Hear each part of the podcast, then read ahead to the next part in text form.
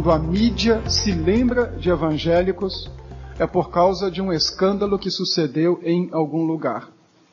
Então há um crescimento numérico que não vemos traduzido num impacto de transformação de estruturas da sociedade e de mudanças na sociedade.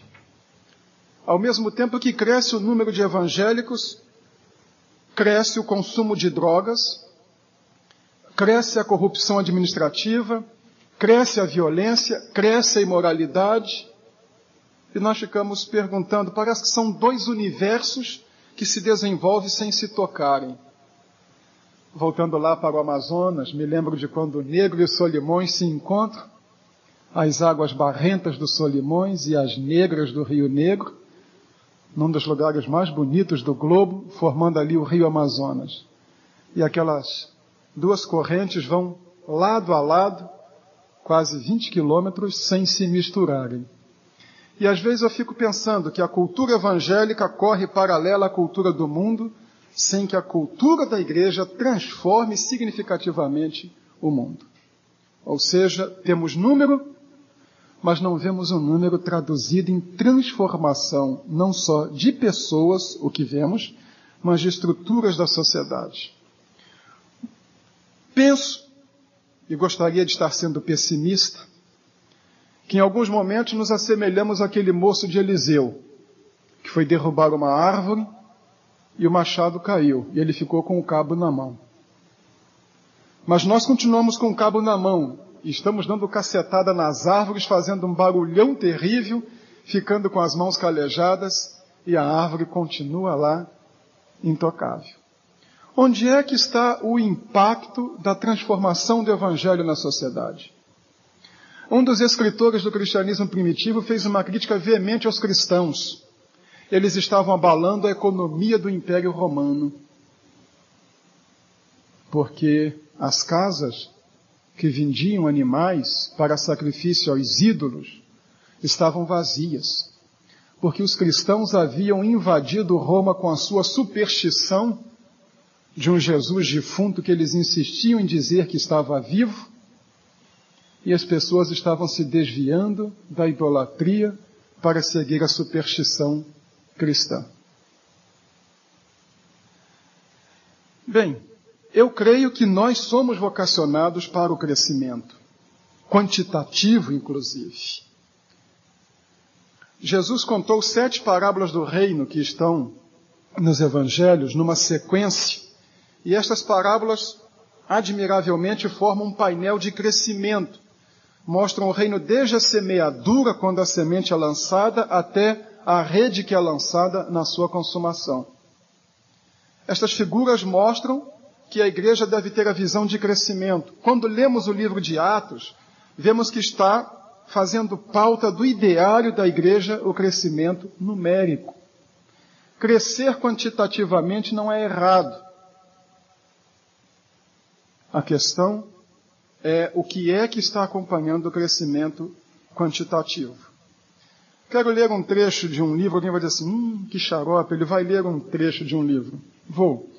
Mas não se preocupe, o livro, também essa expressão que os irmãos ouviram hoje, é deixe que vos fala.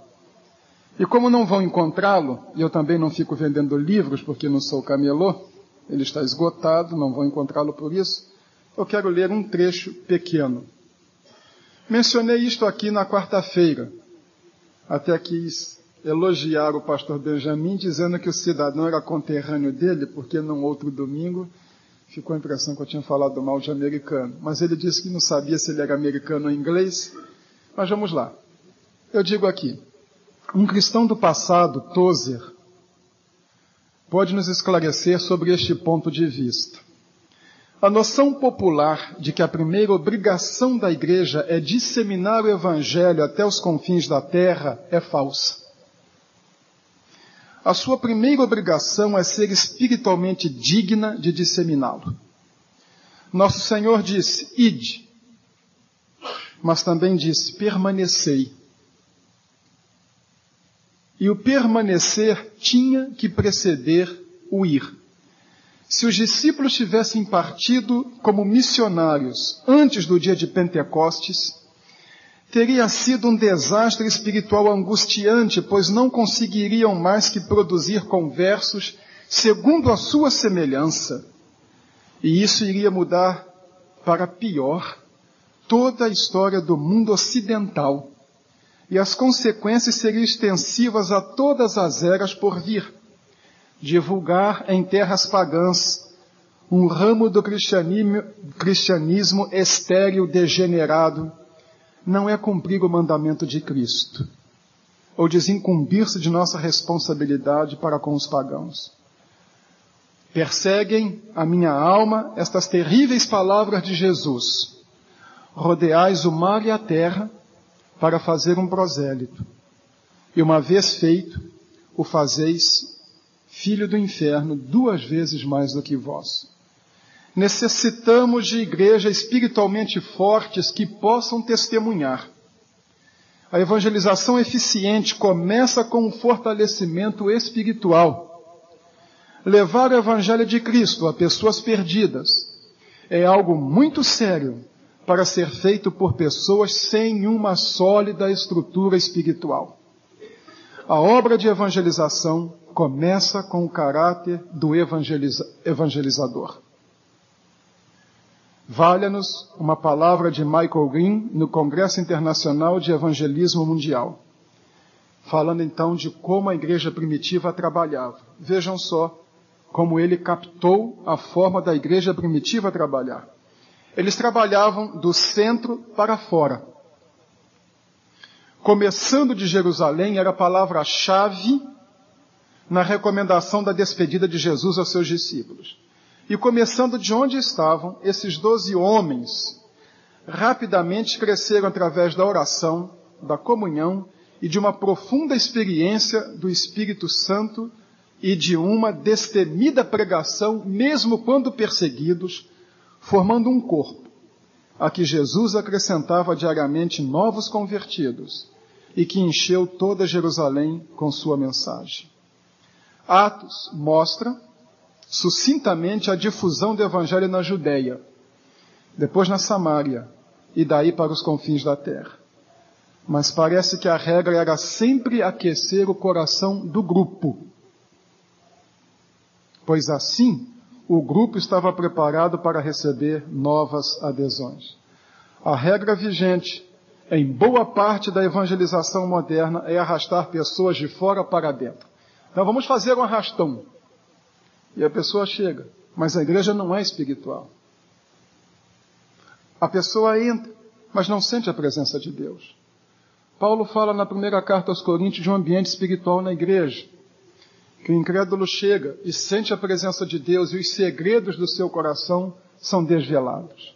Ele reconhece que Deus está ali. E os irmãos devem ter tido esta experiência de assistirem culto numa igreja e estarem ansiosos por aquilo terminar e um, uma igreja em que o ambiente é tão agradável, em que a vontade é que o culto dure. Preguei numa ocasião numa igreja no centro-oeste, e uma certa altura eu parei e disse, irmãos, vamos parar por aqui. Os irmãos não estão ligando a mínima para o que eu estou dizendo. E eu não estou nem conseguindo mais dizer. Por que vamos continuar com este culto? Vamos embora. Só faltaram soltar fogos, aqui não tinham levado. Mas ninguém estava ligando nada para o culto. Não adianta, traga uma pessoa para um culto deste, isso não vai significar nada. A maior necessidade da igreja não é pôr o povo na rua, é aquecer o seu coração.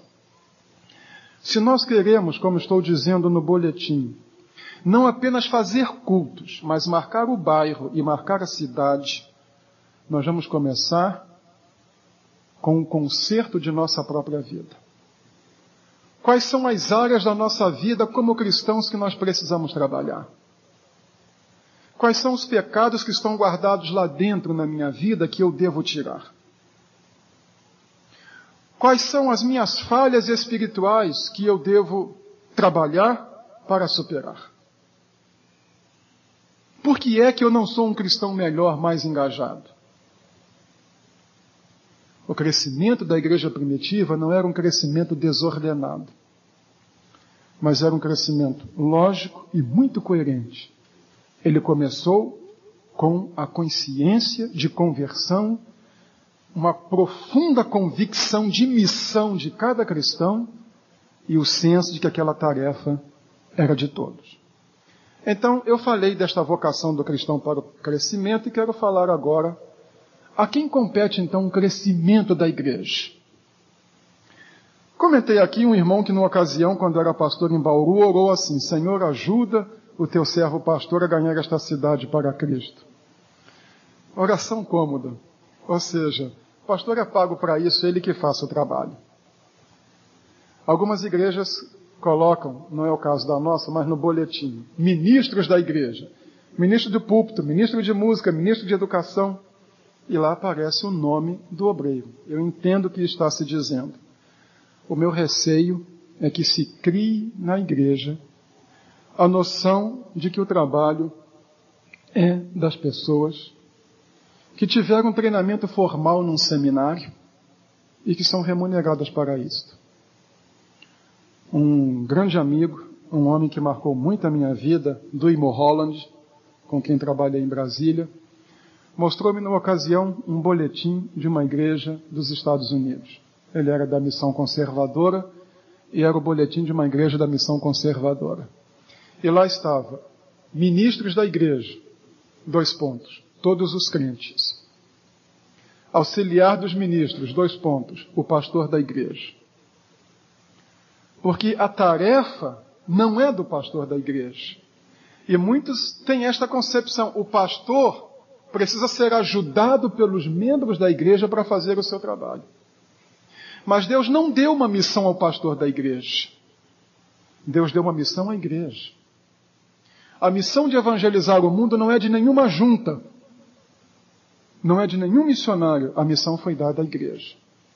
O Novo Testamento só reconhece uma organização que é a igreja. Todo o resto é para-eclesiástico, vem ao lado da igreja, mas é a igreja que faz o trabalho. Então não são os irmãos que vão me ajudar a cumprir a minha missão. Eu sou um ajudante para que os irmãos cumpram a sua missão. A tarefa de marcar o bairro, a cidade e o estado é da Igreja Batista do Cambuí. O pastor não é alguém que tem um projeto pessoal a quem a igreja vai ajudar. Mas os crentes têm um projeto. E o pastor é o ajudante da igreja. Atos 8 nos mostra isso. Vamos ao capítulo 8. Queiram observar o versículo 1 e depois o versículo 4. Versículo 1. Naquele dia levantou-se grande perseguição contra a igreja em Jerusalém. Agora, atenção. E todos, exceto os apóstolos, foram dispersos pelas regiões da Judéia e Samaria. Versículo 4 entre mentes os que foram dispersos. Todos, menos os apóstolos, iam por toda parte pregando a palavra. Perguntaram a um pastor presbiteriano, Ligton Ford, por que, que a igreja dele havia crescido tanto. Ele assumiu o pastorado, a igreja tinha 450 membros. Três anos depois, estava na casa de 3 mil membros. E Ford disse assim: é que eu tinha 450 crentes que segunda, terça, quarta, quinta, sexta e sábado pregavam por onde passavam a mensagem que eu pregava no domingo. O alcance do trabalho de um pastor é restrito. Ele não penetra em fábricas. Ele não penetra em universidades. Ele não penetra em escritórios. Ele não penetra em lojas. Mas onde está um membro da igreja, aí deve estar um púlpito pregando Cristo crucificado, poder de Deus para a salvação de todo aquele que crê. Numa ocasião, estando em Portugal, na igreja de Guimarães, eu vi o ministério que um, um jogador de futebol brasileiro fez, João Leite. João Leite foi para jogar no Vitória de Guimarães, membro de uma igreja batista em Belo Horizonte, atleta de Cristo, um homem muito sério. Mas teve um problema. Primeiro quebrou um dedo. E aí não pôde jogar. Quando o dedo sarou, teve uma luxação no ombro. E aí não pôde jogar. E ele disse, ficou 11 meses no Vitória de Guimarães e não conseguiu jogar cinco partidas. E ficou profundamente frustrado. O que é que eu vim fazer em Portugal? Não estou jogando. Mas ele entendeu que Deus o levara para Portugal com uma missão. Ele ficou 11 meses em Portugal e ganhou 11 famílias para Cristo. E a igreja de Vitória de Guimarães estava lotada de pessoas que João Leite ganhou para Cristo. Deus não o levou lá para ser goleiro. Deus o levou lá para ser um evangelista. Sua profissão era jogador de futebol, mas a sua paixão era ministro do Evangelho de Jesus Cristo. A quem compete o crescimento da igreja? A todos os membros da igreja. E quando um membro de igreja não entende, eu tenho responsabilidade com isto aqui, e a tarefa de crescimento do reino também é minha, ele está prejudicando o reino. Agora vamos à parte final, a terceira. O que fazer então? Primeiro, cada membro da igreja deve cuidar da sua vida pessoal.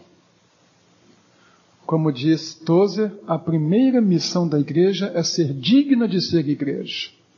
Nenhum membro da igreja deveria ser negligente. Precisa cuidar da sua vida espiritual. Você conseguiria sobreviver comendo só os domingos? Pelo que eu vi ontem, lá no restaurante do Ednei, uma boa parte não.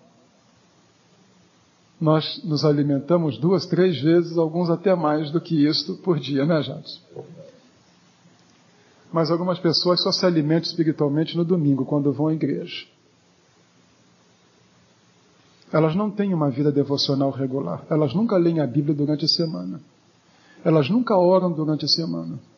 Elas nunca têm um tempo para comunhão com Deus durante a semana.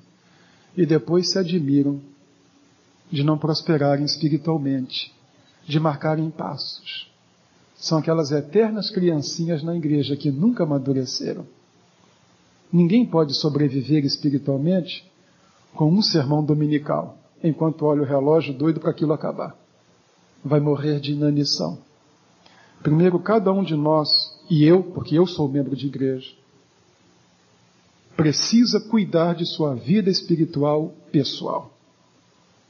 Ter um programa de crescimento, de leitura da Bíblia, de oração, de leitura de livros devocionais consistentes, não essas sabrinas evangélicas que a gente vê por aí, em que uma pessoa teve uma experiência e quer que todo mundo tenha a mesma experiência, mas de cuidar de si mesmo. Segundo, cada membro de igreja deve buscar o seu espaço dentro da obra de Deus.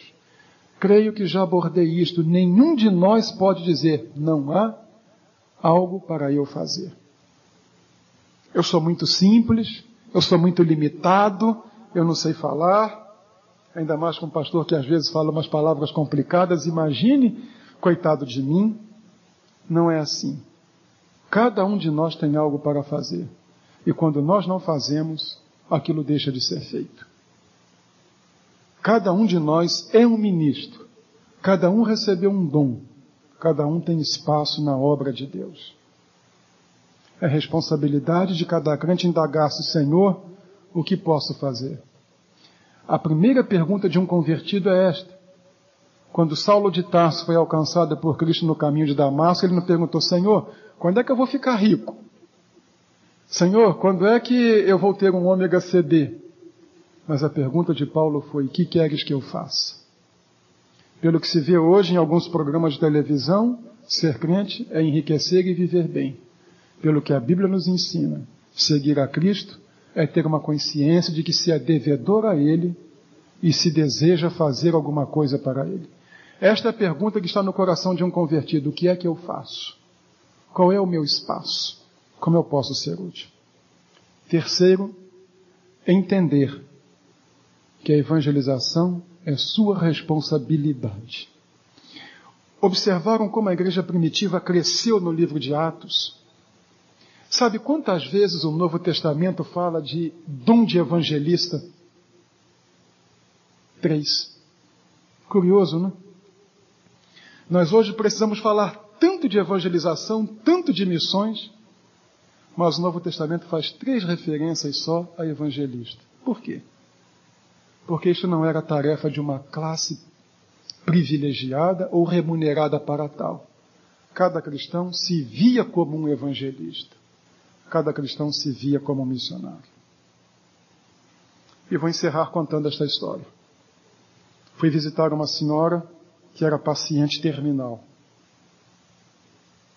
no meu pastorado em Bauru. Ela era enfermeira e ela sabia então que era paciente terminal. E quando cheguei, ela estava com algumas colegas, enfermeiras e com o médico, falando do Evangelho. E eu disse assim, irmã, pensei que fosse chegar aqui e encontrar a senhora arrasada, prostrada, e conversávamos francamente. Ela sabia que ia morrer e sempre me pedia para ter um carinho com o filho dela, e que era deficiente. E ela me disse assim: Pastor, esta cama é o meu púlpito. Só eu posso pregar nesta cama. Enquanto eu estiver aqui, eu vou pregar. E fizemos o sepultamento daquela irmã e depois eu precisei voltar ao hospital para deixar Bíblias com enfermeiros e médicos, com dinheiro que Dona Alice Queiroz havia deixado com uma pessoa da igreja, porque ela não queria que a igreja desse as Bíblias àquelas pessoas que ela evangelizara. Ela queria ela própria deixar ainda para aquelas pessoas a Bíblia que ela havia comprado. Aquele era o seu púlpito, o leito onde esperava a morte. Você também tem um púlpito, um fogão, um berço, uma mesa, uma máquina, o volante de um táxi, uma cátedra numa universidade ou numa escola, um quartel, onde você estiver. Ali está um pregador do Evangelho e aquele ali é o seu púlpito. E lembre-se disto o crescimento virá de dentro para fora, começando na sua vida e indo por todo mundo. Se você falhar, o melhor pastor do mundo não fará a sua igreja crescer. Porque o que leva o evangelho a crescer, abaixo do poder do Espírito Santo, é o trabalho do povo de Deus. É o nosso trabalho como igreja. Cresçamos de dentro para fora.